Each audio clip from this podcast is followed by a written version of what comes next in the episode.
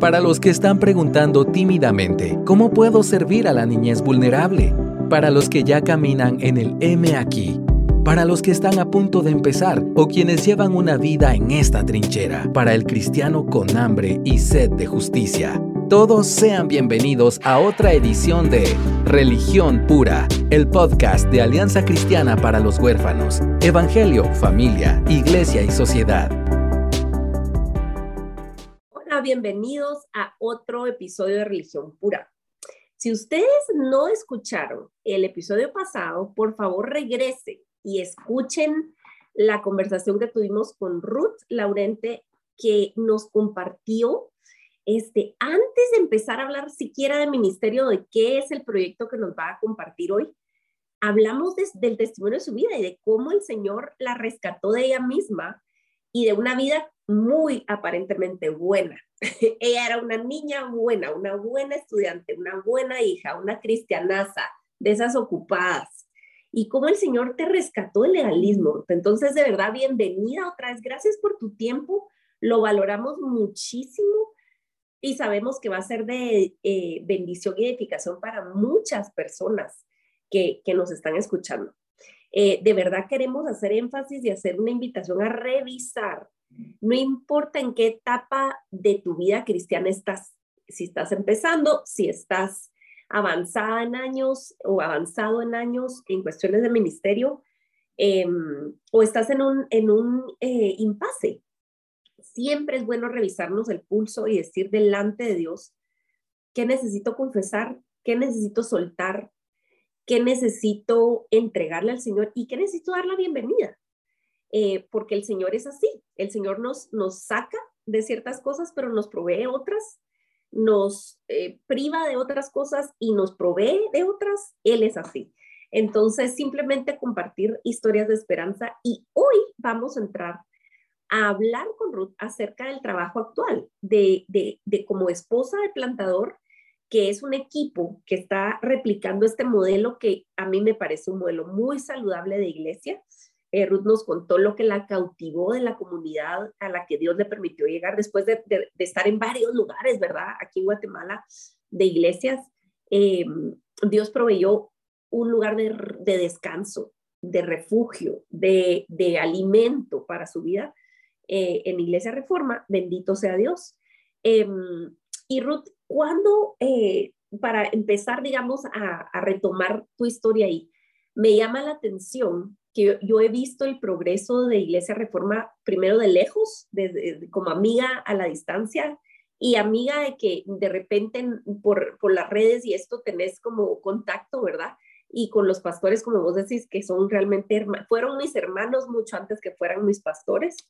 Eh, y, yo veía el progreso de, reforma lejos, pero fue como muy desde el principio que intencionalmente dijeron, queremos que en el ADN de la congregación esté la atención para el vulnerable porque Dios es así. No es como, ah, un ministerio de misericordia o algo así como que unas hermanitas ahí se va a de llevar alimento a algunas viudas, sino que está entretejido en la, en la exposición de la palabra cada domingo, en, la en los métodos, en cómo gastan el dinero.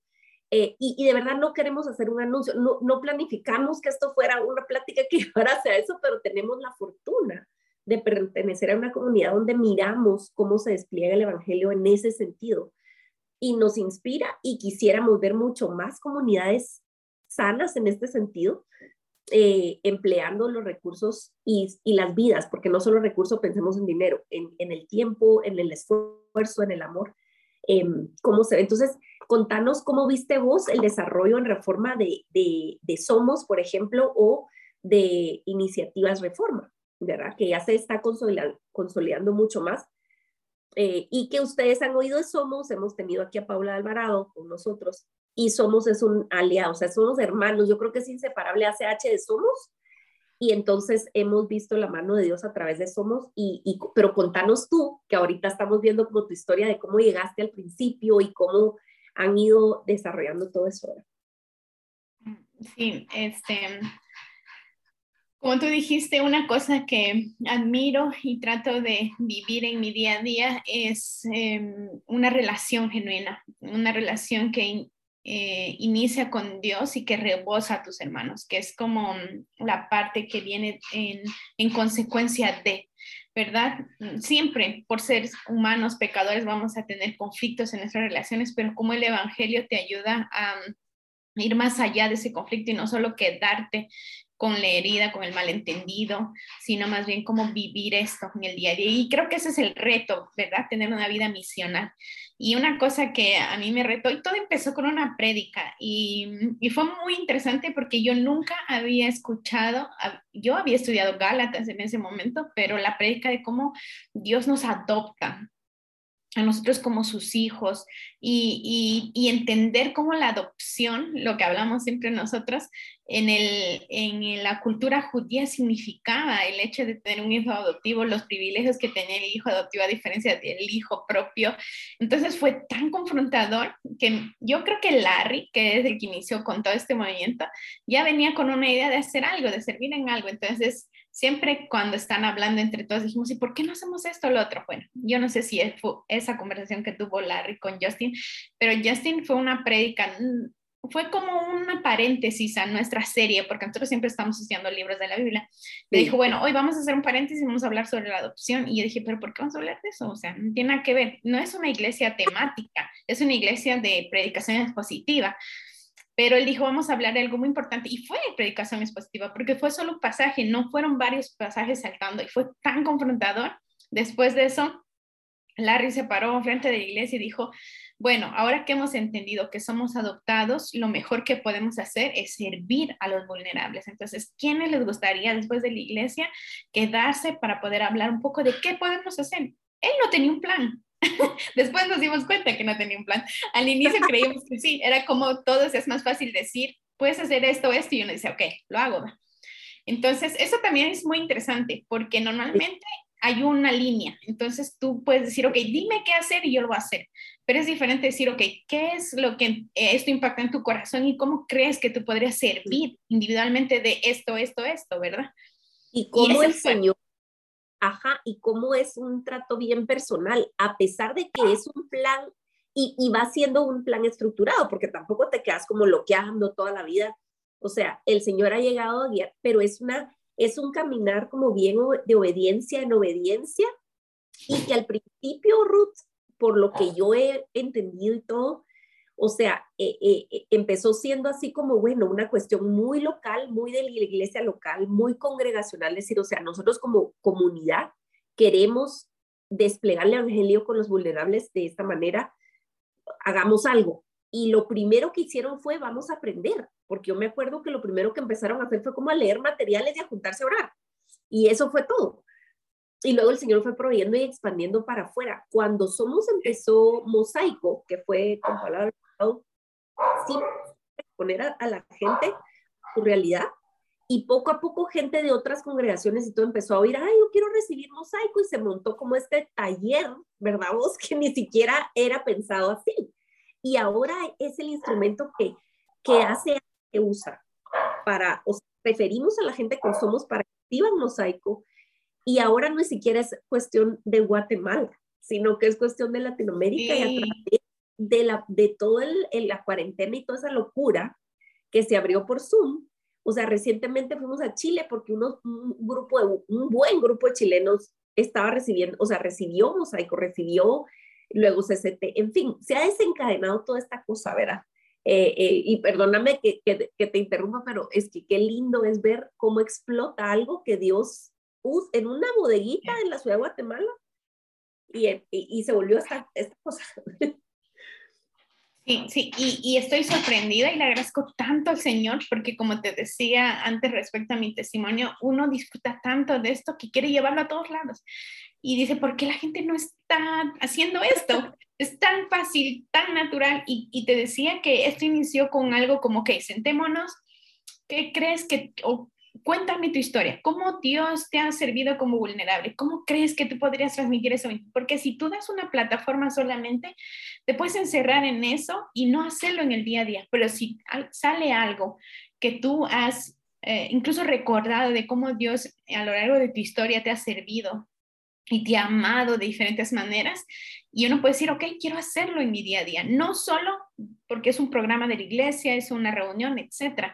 Entonces, eso fue genial porque cada uno contó su historia y dijimos, ok, podemos hacer esto, esto, esto. Y cabal, inició todo el proceso de aprender, leer materiales, incluso ese material de cuando hago más pequeño, más grande, un paso a la vez, no me acuerdo cómo se llama, está en inglés este libro que Larry lo leyó y lo trajo para todos. Después estuvimos buscando información de, de, de, temas de adopción y luego encontramos este domingo del huérfano y entonces eh, Larry fue a Keifo y conoció a Polly que todavía no existía reforma y después Polly se vino a reforma. Entonces fue genial como Dios hizo en cada paso buscando diferentes cosas para no solo quedarse en esto y, y honestamente esa es mi esperanza. O sea, mi deseo es llevar todo esto a Perú cuando yo me vaya y ahora, después, yo ahora ya me enteré que hay mucha gente en Perú que está haciéndolo, entonces yo dije que genial, o sea, no depende de uno, de, de, su deseo de querer llevarlo, sino Dios obra de muchas, muchas maneras. Conocían a Lu por Raquel, que es peruana, que está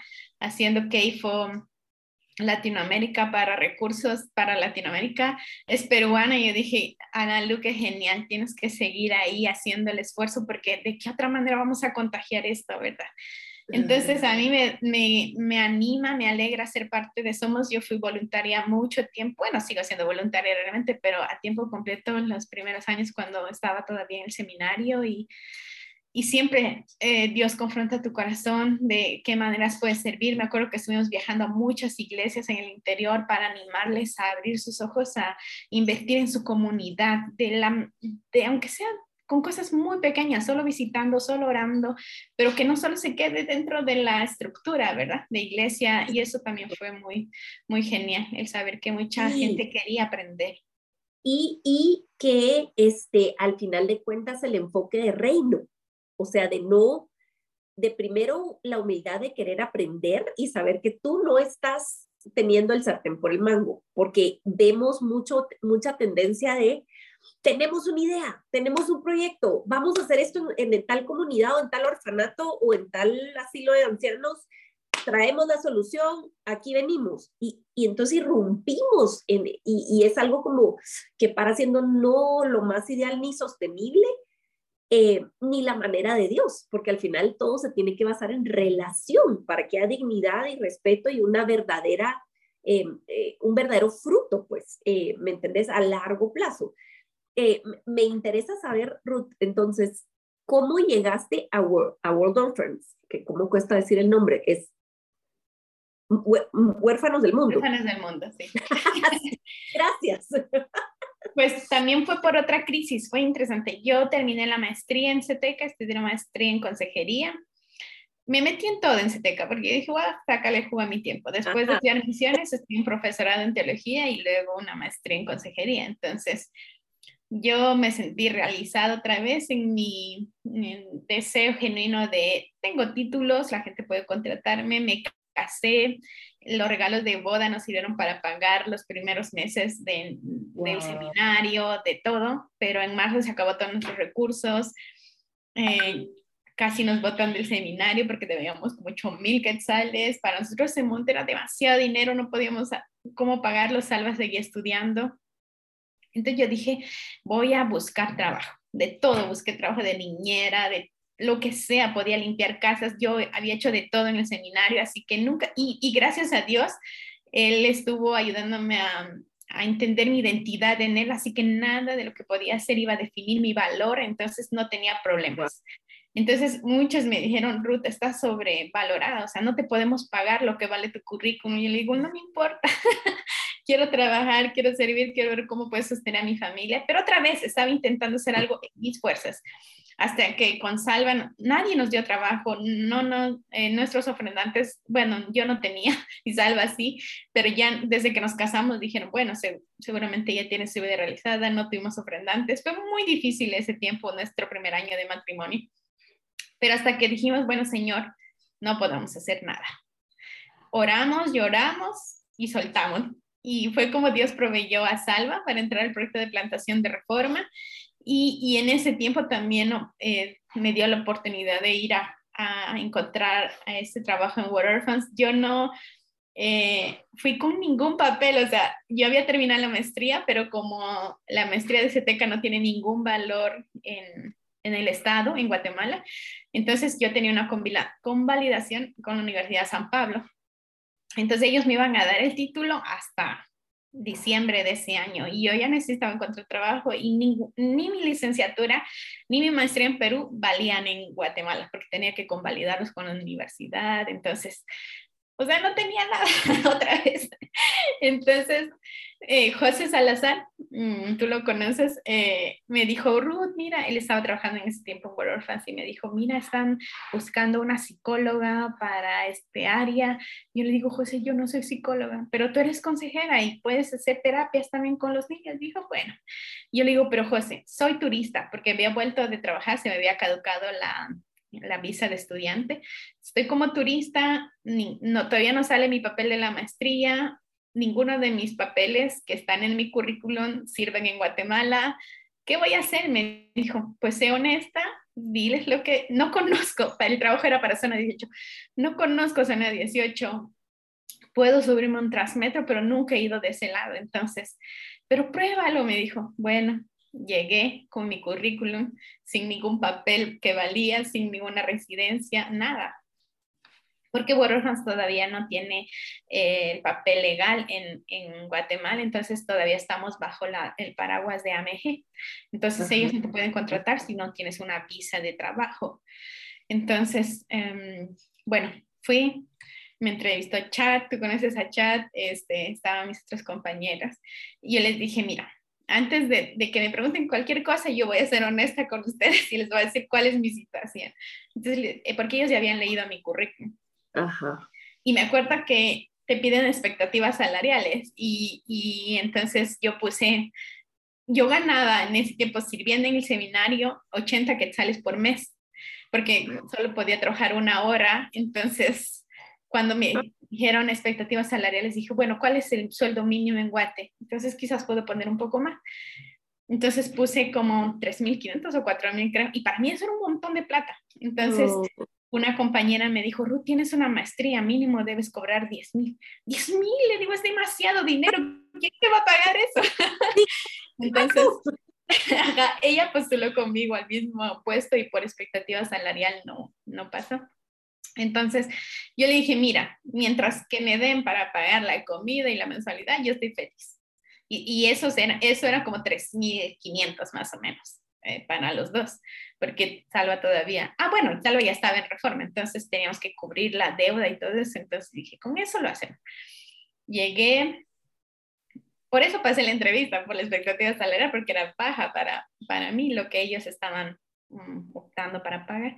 Entonces llegué, les dije, mira, esta es mi realidad, no tengo visa, mis papeles no sirven acá, todavía no me dan lo de la maestría, voy a, sí voy a sacar una visa, pero todavía necesito algo para sustentar una visa. Entonces, este, pues me, me, dijeron, no, no te preocupes. Entonces me empezaron a preguntar en qué estaba trabajando, qué hacía, etc. Y entonces me dijeron, bueno, te vamos a llamar. Y yo dije, seguro me van a llamar. Igual les dije, sí, Igual les dije, mira, tengo tiempo libre, estaba haciendo voluntariado en Somos, apoyando ahí a la, a, a la iglesia, y si ustedes creen que puede servir para algo, pues me llaman y yo les echo la mano. Eh, entonces, fue así, ¿verdad? Y estuvimos hablando y después me llamaron y me dijeron, mira, Ruth, queremos hacer otra entrevista. Entonces ya profundizaron cosas más ministeriales en la iglesia, en mi relación con Dios. Es difícil, ¿no? Cuando tú recuerdas decir cómo Dios ha obrado en tu vida y estar tan agradecido y decir, no importa, o sea, mientras tenga la oportunidad de servir, yo voy a estar acá, aunque me paguen o no. Y no fue algo que lo hice como, ah, esto, este speech va a funcionar para que me contraten. No lo estaba pensando, la verdad. Entonces ellos dijeron, la verdad nos agrada mucho tu corazón y queremos ver eh, cómo puedes desenvolverte en el trabajo, pero hay una cosa que nos preocupa. No sabes manejar, no tienes carro y no conoces zona 18. Entonces, puedes ir a zona 18 en el medio que tú quieras, en bus, en transmetro, en busito, en lo que sea. Llegas, calculas tu tiempo, regresas y nos dices si te sientes cómoda con eso. Si crees que sí puedes hacerla, estás contratada. Y te dije, Salva, tienes que acompañarme porque nunca había ido. Una aventura. Sabía qué, bar, ajá, qué, qué carro tomar, no había Transmetro, ahora gracias a Dios ya hay. Entonces, pues estábamos como esta canción de la hormiguita hippie que se fue en burro, se fue en caballo, entonces así probamos. Y, y yo dije, sí lo puedo. No, y es una zona un poco de riesgo, pero honestamente no era tan consciente de todo el riesgo que había ahora ya, pero gracias a Dios, su soberanía siempre me da fortaleza. Entonces, eh, pues lo hicimos y, y llamé y dije, es un poco difícil, voy a tener que aprender, pero sí puedo. Entonces, estás contratada. Yo digo, es en serio, pero no tengo papeles. No, está bien, te vamos a hacer un contrato diferente como misionera. No vas a hacer un contrato con Guatemala. Y dije, gracias, porque realmente yo no tenía nada, nada, nada para ofrecerles como lo que ellos habían pedido. Y cabal, hoy estamos buscando algunos postulantes para algunos puestos y yo estoy leyendo el requisito y dije, si yo postular otra vez, seguro no entro. Wow. Porque Dios te llevó cuando eras necesaria para ellos y tú necesitabas también. Ahora contanos qué es lo que hacen en World Orphans, qué hacen y qué te tiene emocionada actualmente con el nuevo material que están ofreciendo. Para que la gente conoce el trabajo de, de, huérfanos del mundo en esta, en esta comunidad en Guatemala. Ok. Bueno, World Orphans es una organización que trabaja en siete países en el mundo.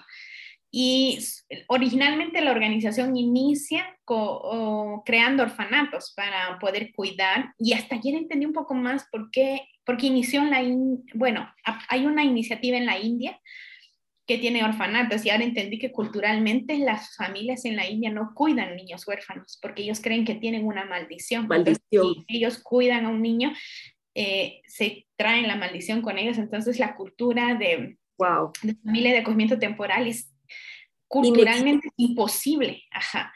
Entonces, esta es eh, la iniciativa que tiene Water Fans con, con, la India y también está en Etiopía, está en Haití y con diferentes iniciativas, pero su enfoque es cuidar al vulnerable y en muchos casos al niño ya huérfano y huérfano institucional y huérfano también de, de natural.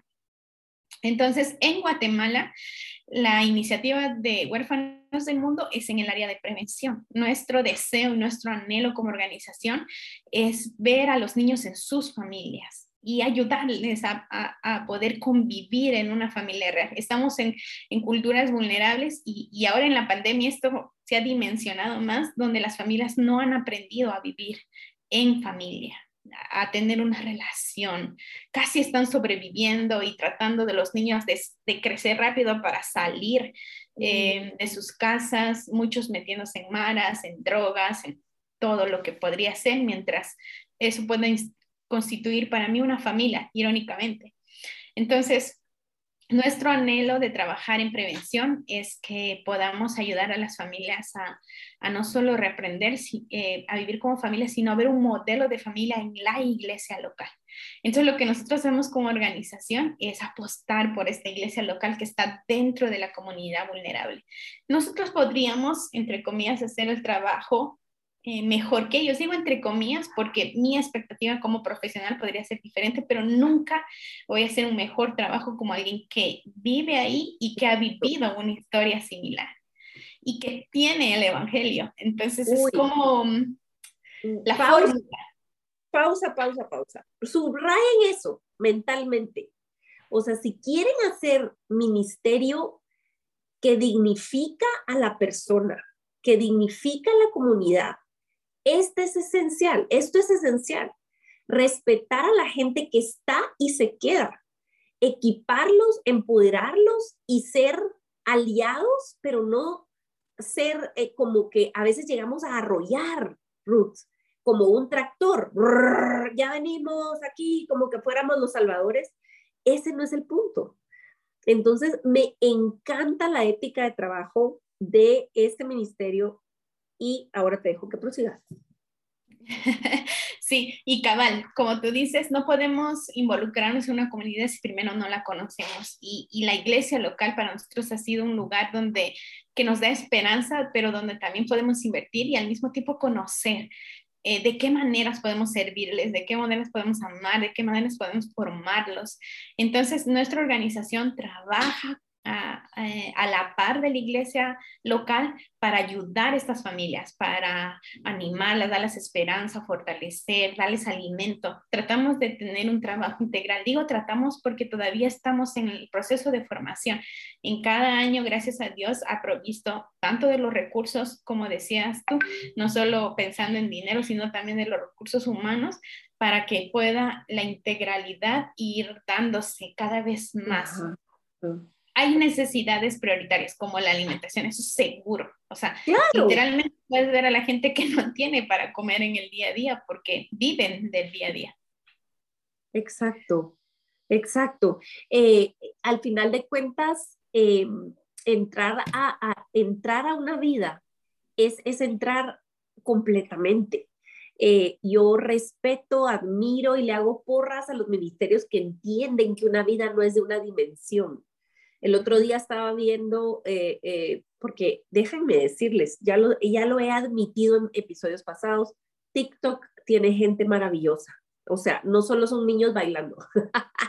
y el otro día estaba viendo, eh, hay una señora que habla de salud mental y de, cómo esto implica la limpieza y ella ayuda a las personas con asuntos de salud mental a crear sistemas sostenibles para tener limpieza en sus hogares y en fin muy noble, muy linda la labor, pero este, me quedé pensando, porque fíjate que ella publicó una, un video de cómo llegó a ayudarle a una mamá de niños pequeños, era un chiquero, la casa realmente era muy triste. Y entonces la gente preguntaba, bueno, ¿y cómo le van a seguir ayudando? Ah, sí, le vamos a llevar cosas de limpieza el siguiente mes. Y yo dije, ay, qué bueno, está bien, pero hay muchas capas en una vida donde hay este caos o sea, el caos visible solo indica que algo abajo.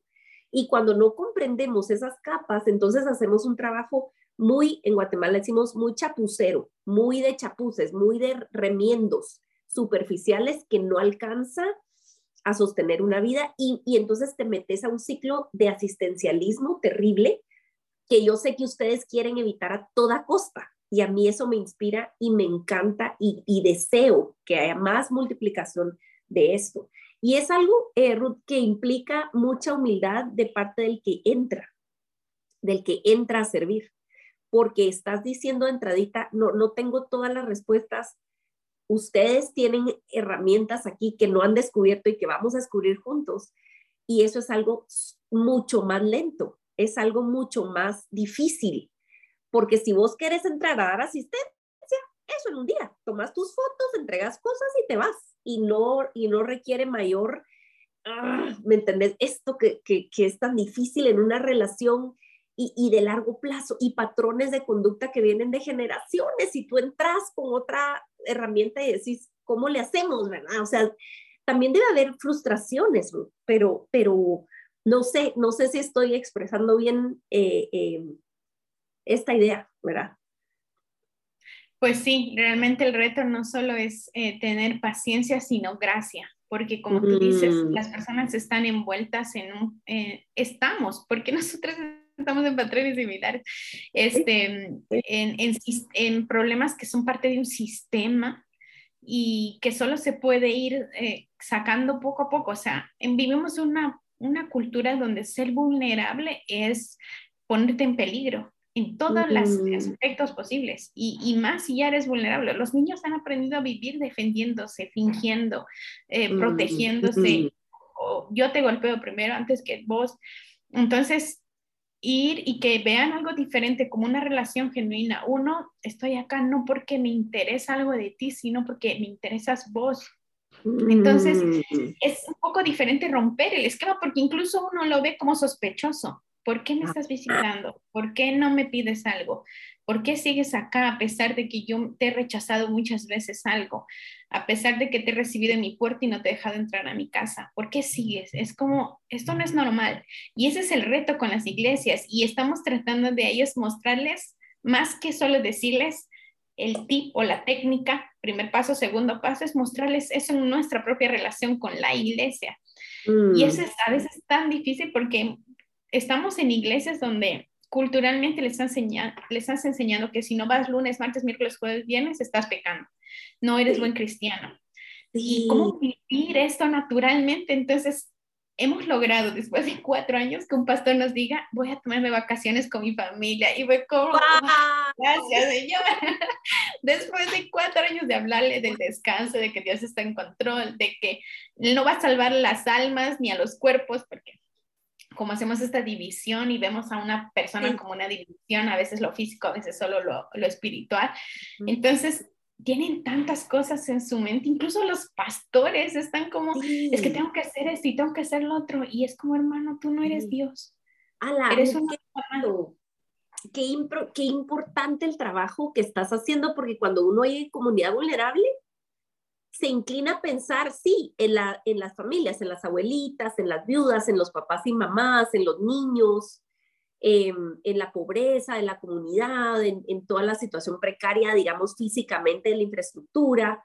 Pero espérate, y, y pensás en, en, las iglesias locales como, Dios mío, que, que hayan lugares de refugio y aliados que quieran alimentar en todos los sentidos a la comunidad, pero ustedes están yendo un paso más allá a alimentar y amar y a cuidar y a inspirar y a motivar a los pastores y eso creo que muy poca gente lo considera, porque incluso cuando entramos a querer ayudar a una comunidad, vemos al pastor de la, de la, del área como alguien, una figura fuerte, un sostén, un pilar que debería de estar a la altura de la ocasión.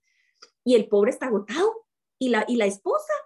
¿Cómo está atendiendo? ¿Cómo se siente? ¿Cómo están ellos? ¿Cómo está su familia? ¿Me entendés?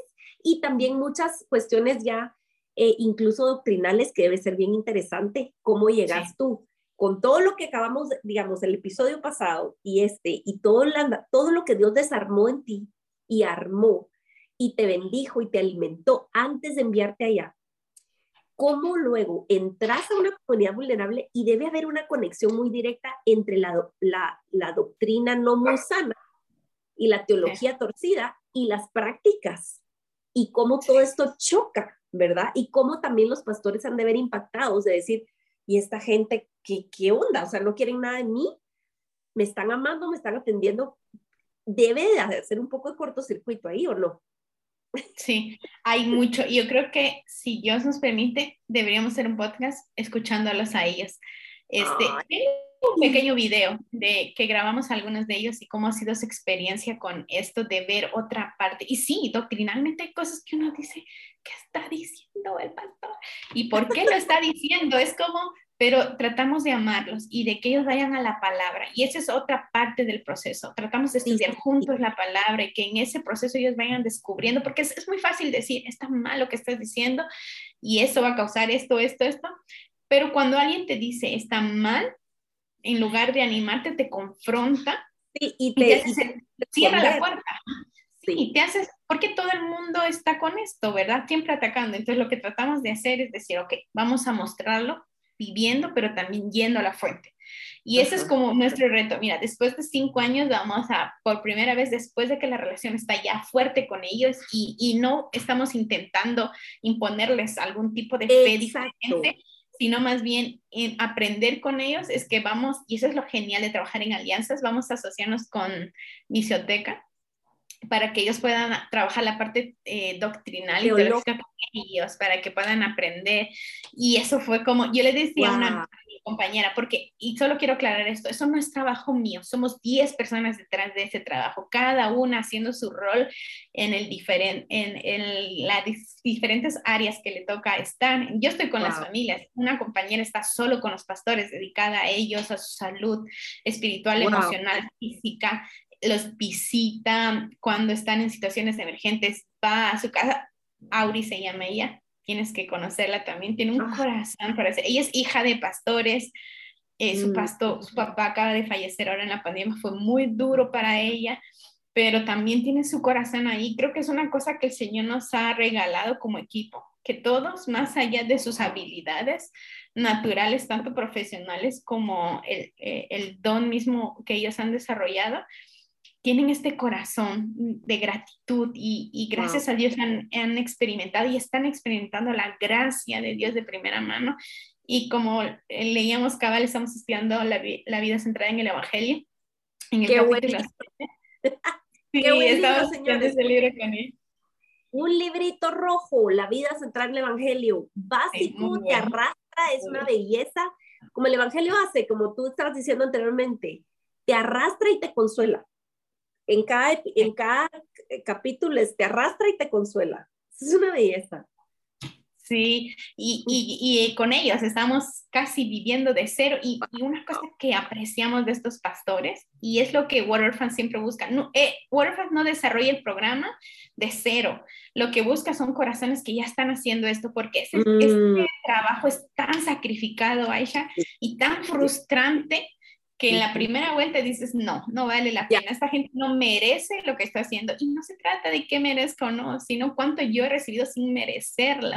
Mm, Entonces, tú necesitas haber vivido esto antes de seguir puyando ahí. Wow, wow. O sea, Ruth, que, que, que in- de verdad, que la palabra integral. Y, y sabes, algo que hemos aprendido eh, en ACH, anhel- aprendido a anhelar, es el trabajo lento, el trabajo, porque con, con temas así mucho de so- social y de, de poblaciones vulnerables, de niñez, mover las emociones es bien fácil. Bien fácil. Tú hablas de, ay, ir a visitar a los, a los eh, eh, niños de la calle, suena, wow, y entonces querés, y la gente se apunta, pues que eh, creo que todo el mundo ha tenido experiencia en ese sentido, yo también lo hice, de ir una vez a hacer algo y luego irte, ¿verdad? Y se siente bien, es un como punch de adrenalina y qué sé yo qué, pero he aprendido a valorar los procesos lentos en las personas, en las, en las comunidades, en las iglesias, en los ministerios, en el trabajo, lento pero seguro. Un, un, proceso en el cual la relación se valora y donde, donde no estás esperando ensalada de bolsa, pues, sino que es algo más orgánico, más rico, más profundo, ¿verdad?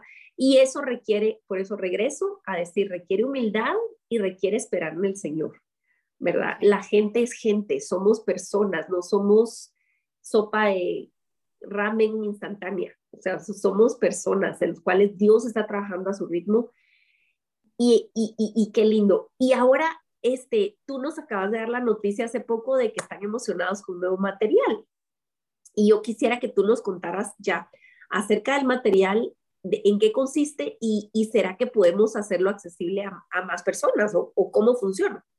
Sí, sí.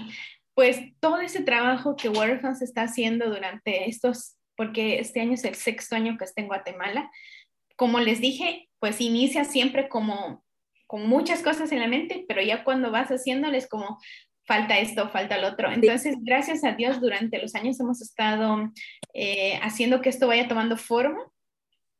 Y, y, entonces llegamos en un punto el, el año pasado cuando tuvimos la conferencia de ACH, donde la gente nos dice, ok, ¿cómo puedo hacer esto? Y nosotros como organización estamos muy limitados a espacio geográfico, tiempo, recursos, o sea, somos 10 personas, 9 personas en el equipo, perdón, y no nos basta, tenemos 11 iglesias a nuestras manos y qué difícil es, cómo quiero invertir más tiempo con esto, porque es como es un tipo de trabajo más personal, no Exacto. es sistematizado, no es solo de actividades, sino es vivir con la gente y eso Ah. requiere tiempo, recursos, eh, de todo y no te puedes dividir en mil para estar con ellos, Exacto. aunque hay que estar, es parte de...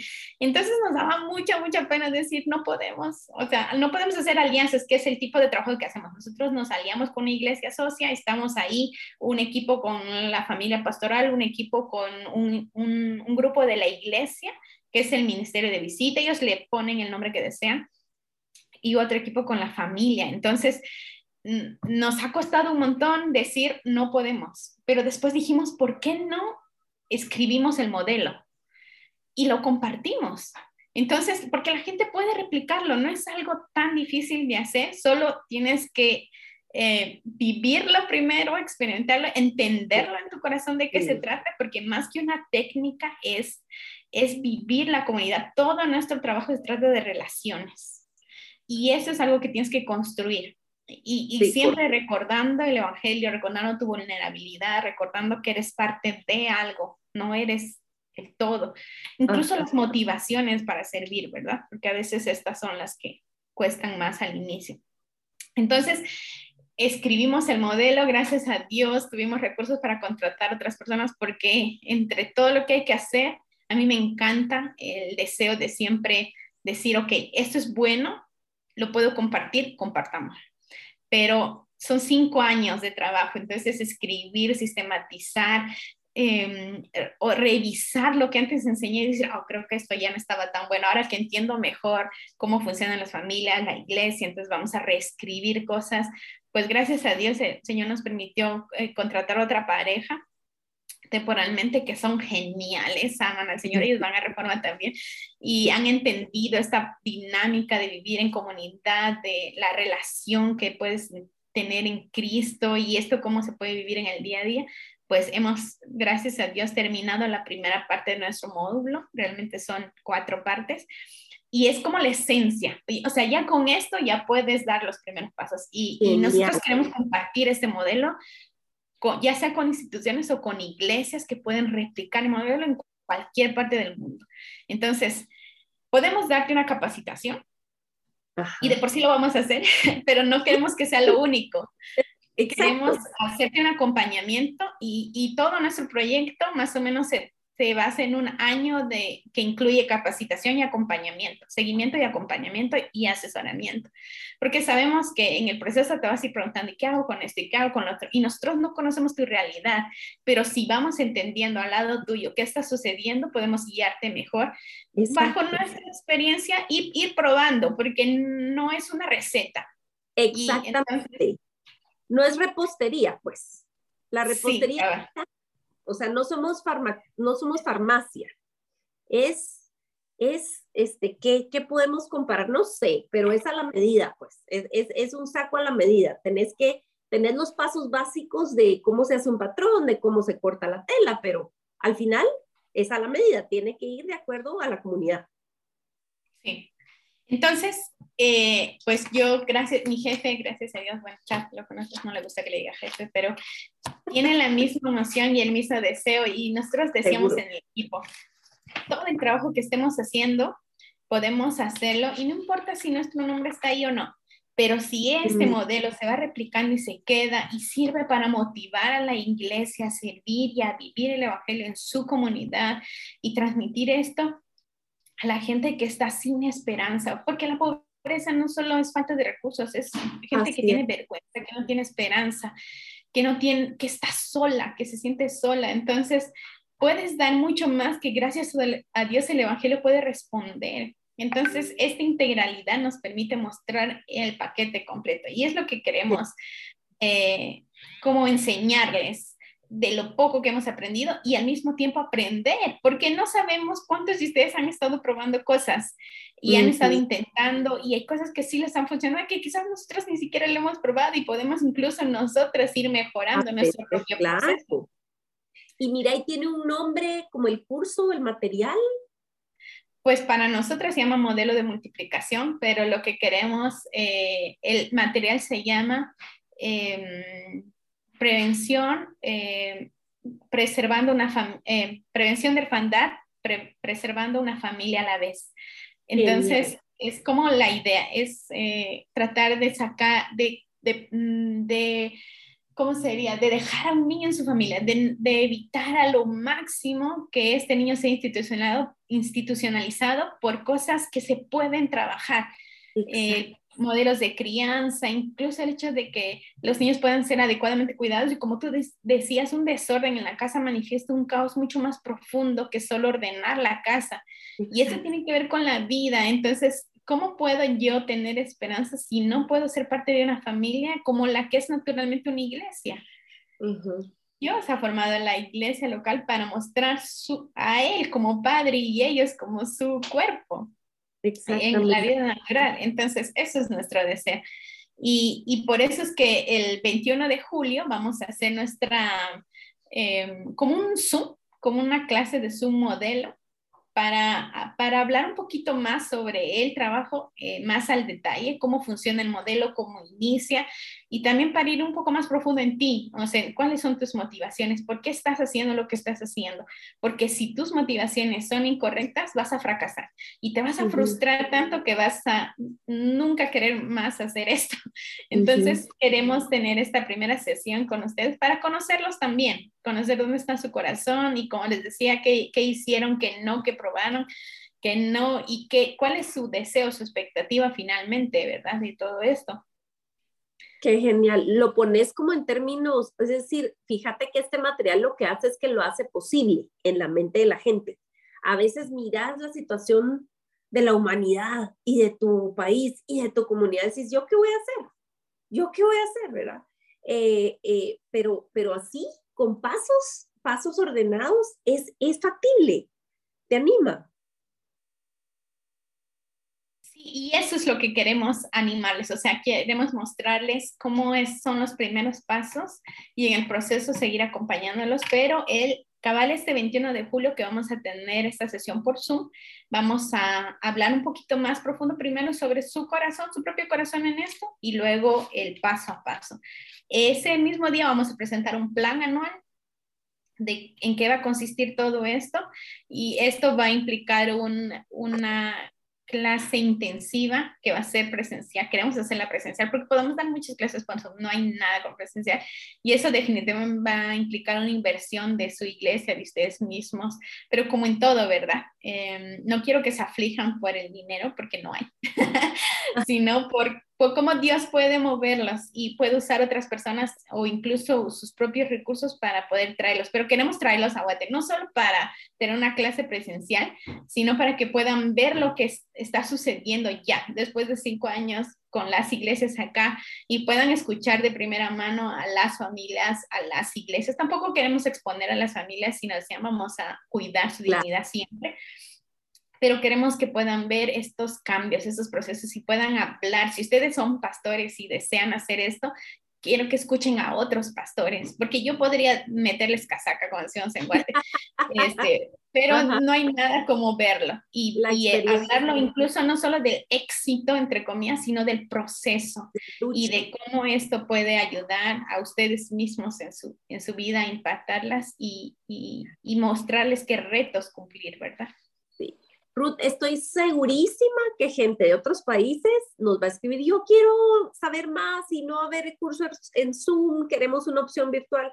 Por el momento, ¿va a haber o no? Eh, ahora, nuestro plan anual incluye un, eh, bueno, esto deberíamos decirle el 21, pero les voy a adelantar un, poquito. Eh, vamos a hacer un intensivo presencial por esto que les mostraba, pero también estamos creando una plataforma virtual.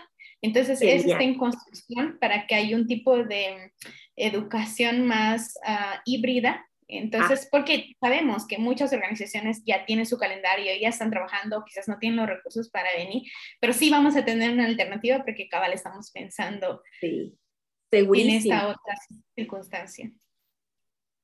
¿Y, y dónde, a dónde puede escribir la gente eh, o, contactarlos para poder eh, tener la información, digamos, y tener contacto con ustedes directamente? Eh, nuestro correo institucional es guatemala.worldorphans.org y también en la página de ACH y de Somos está la publicidad para el, este primer Zoom que vamos a tener el 21 de julio, que va a ser de 2 a 4 pm horario de Guatemala, de Centroamérica. Para que ustedes puedan conectarse, eh, va a ser gratuito, pueden inscribirse, hay un link en Eventbrite para que ustedes puedan inscribirse y ser parte de esta llamada. Entonces... Ustedes van a poder entonces escribir a, a, World Orphans directamente o también ah, pueden escribirnos al, al, inbox de Instagram ah, de ACH ACH-LATAM, eh, para poder pasarles eh, la información, ¿verdad? Pero creo que es súper bueno que puedan tener acceso directo y conectarse. Y si ustedes dicen, quizás Ruta, hay gente de alrededor de Latinoamérica que nos está viendo y dicen, yo estoy ahorita llanero solitario, yo quiero ver esto en mi comunidad, pero lo veo muy lejos. Mi pastor tal vez no me va a escuchar o nadie parece estar interesado y solo soy yo. ¿Qué le dirías a esa persona? Ah, primero, mm, definitivamente, aun cuando parece que estás solo, realmente te puedo asegurar que no estás solo. Solo tienes que conectarte y saber dónde puedes usar tus dones. Y quizás eh, depende de estas redes o de este tipo de reuniones que vamos a tener, vas a encontrar a alguien en tu país que está haciendo lo que tú estás haciendo. Y si estás en Guate, pues estás invitado a ser parte de nosotros de cualquier manera. Gracias a Dios siempre hay formas de servir y como nosotros iniciamos, nunca vas a saber qué puedes hacer si primero no lo aprendes, o sea, no entiendes un poco todo esto. No quiere decir que no lo entiendes eh, mentalmente, pero no conoces un poquito más. Incluso podrías involucrarte en otro tipo de iniciativas de cuidado al, vulnerable, que no solo tienen que ver con prevención. Entonces, ora que el Señor te pueda guiar y esto es genial, o sea, ser parte de una red, de, de involucrarte en alguno de este tipo de cursos o de iniciativas te va a ayudar a conocer más gente. A mí me da mucha esperanza y como te decía, el poder conocer a Ana Lu, que está haciendo esta iniciativa porque fue en Perú, a Martín de Kids and Life, fue como, wow, qué gracias Señor, porque mi país está, yo creía que nadie estaba haciendo nada, pero en la medida en que yo estaba conociendo esto, me di cuenta que hay mucha gente que sí lo está haciendo. Entonces, yo definitivamente cuando vuelva a Perú, lo primero que voy a hacer es conectarme con ellos y ver qué podemos hacer juntos. Entonces, eh, ora igual para que el Señor te dé esperanza y, mantenga eso en tu corazón, porque a veces uno dice, quita, como pierde la esperanza y dice, no, creo que voy a hacer mejor otra cosa, ¿verdad? Pero igual cuando Dios te quiere usar solo o, o, con alguien te va a usar. Así es, así es. Ruth, de verdad, le damos tantas gracias a Dios por lo que está haciendo, porque al final todo es en el tiempo del Señor, Él nos ama, Él ama su iglesia Gracias por recordarnos que la, que la gracia del Señor se, manifiesta de muchas maneras, es la multiforme gracia de Dios y que no sabemos a veces en los rincones en los que Dios ya está obrando en la vida de un pastor. Oremos por las comunidades, por los pastores que están en las comunidades que nosotros no vemos, tal vez no es una estrella en internet, no vamos a oírlo en una prédica en la radio, pero son hombres que están haciendo la obra en lugares escondidos y gracias a Dios por esta organización y por todas las que como ella están sembrando lento, están teniendo paciencia, están entablando relaciones, dignificando comunidades, fortaleciendo brazos cansados y previniendo orfandad. Nuestro sueño es ver menos huérfanos, es ver menos separaciones, es tener que incurrir en muchas menos em, intervenciones de jueces, que la iglesia esté activado, activada de tal manera que lleguen muchos menos casos a los tribunales, que lleguen mucho menos casos a, tener que institucionalizar a una criatura, em, que con fortalecer estos trabajos, ¿verdad? Eh, integrales, podamos ver la gloria de Dios y que así que como el Señor nos enseñó a orar, veamos el reino de los cielos acá en la tierra, ¿verdad? Es posible y no es arte magia requiere esfuerzo, requiere sacrificio y todo vale la pena. Me quedo, Ruth, con tu, una frase tuya y, algo voy a hacer con ella si vos me permitís, pero quiero repetirla y se las dejo. A veces lo que toca es llorar, orar y soltar. Así que si esto es lo que hoy el Señor te está diciendo con, esta, con estas ediciones de Región Pura, haz eso. Si no sabes otra cosa que hacer, hay que llorar, orar y soltar. El Señor está en tu vida, el Señor está obrando y te está entretejiendo en la historia grande que es de Él. Tu historia no es la tuya, tu historia es de Dios. Así que felices de poder ahondar esta relación, de, de ser porristas de lo que están haciendo en el nombre del Señor. Esperamos que una, tener una buena respuesta y en la medida de lo posible estar presentes allí en esa reunión y difundir la información. Cuenten con nosotros nosotros, para eso existimos. Así que que Dios te bendiga y también bendiga la plantación, que ya ni tiempo nos dio hablar de la plantación, pero ahí está también Ruth y Salva en una plantación en la ciudad de Guatemala. Si quieren información, eh, ¿cómo se pueden contactar o abocarse para congregarse con ustedes, Ruth? Eh, bueno, primero, gracias. Y como tú dijiste, eh, realmente todos somos porristas de cómo Dios puede obrar y, nos da tanta esperanza ver que en medio de noticias difíciles como casos de mm. abuso sexual, trata, maras, puedes ver a, iglesias amando a las personas, comprándose su pleito. ustedes tendrían que escuchar cada testimonio y decir, ¿quién? A pastores em, haciendo vivir en sus casas a, niños que no tienen dónde vivir, con sus familias, claro. O, wow, es genial, genial ver cómo Dios sobre, cómo puedes ver esperanza en medio de tanta desesperanza de la sociedad y todo lo que está sucediendo. Nosotros con Salve hemos plantado una iglesia, bueno, y otros dos pastores más, dos familias pastorales más, en zona 12. Estamos em, cerca de La Petapa, a como cinco cuadras de Lusac. Bueno, sería bueno que entrevistes a Salva, él conoce mejor los detalles, pero nuestro deseo es servir a la comunidad universitaria y a la comunidad en zona 12. Em, nuestra iglesia se llama Iglesia El Redil y estamos, todavía no tenemos páginas oficiales, nada, pero estamos ahí. Cuando quieras contactarnos, pues uh, no sé dónde podrías ir. bueno, definitivamente tienes que hacer una entrevista a Salva para que puedas. Un correo, un correo Ruth. Eh, puedes escribir a Salvador a arroba iglesiareforma.org. ok, ahí está, ahí está. Un medio de contacto para uno de los pastores te, te atiende si tú estás buscando una congregación, eh, de verdad, con todo mi corazón, deseo que toda la gente que nos escucha viva en comunidad. Si en tu ciudad tú te sientes solo, oremos, oremos para que el Señor provea para ti, porque hay familia espiritual para ti. Nadie está destinado para ser salvo y solo. Eso es, eso es incompatible. Así que, eh, Ruth, un deleite, un gusto pasar este tiempo contigo. Gracias por dedicarnos este tiempo. Eh, de verdad. Muchas gracias, invitadísima para regresar y, y danos invitados, o sea, queremos conocer más a, la gente que tú estás eh, mencionando a tu compañera de trabajo, algunos pastores que están haciendo esto, que están viendo este trabajo de primera mano, nos encantaría. Así que esperemos más voces nuevas aquí en Religión Pura. Les agradecemos su tiempo y hasta la próxima edición. Porque la religión pura y sin mancha delante de nuestro Dios y Padre es esta, visitar a los huérfanos y a las viudas en sus aflicciones y guardarse sin mancha del mundo. Muchas gracias por acompañarnos en otro episodio de Religión Pura. Síguenos en nuestras redes como Alianza Cristiana para los Huérfanos.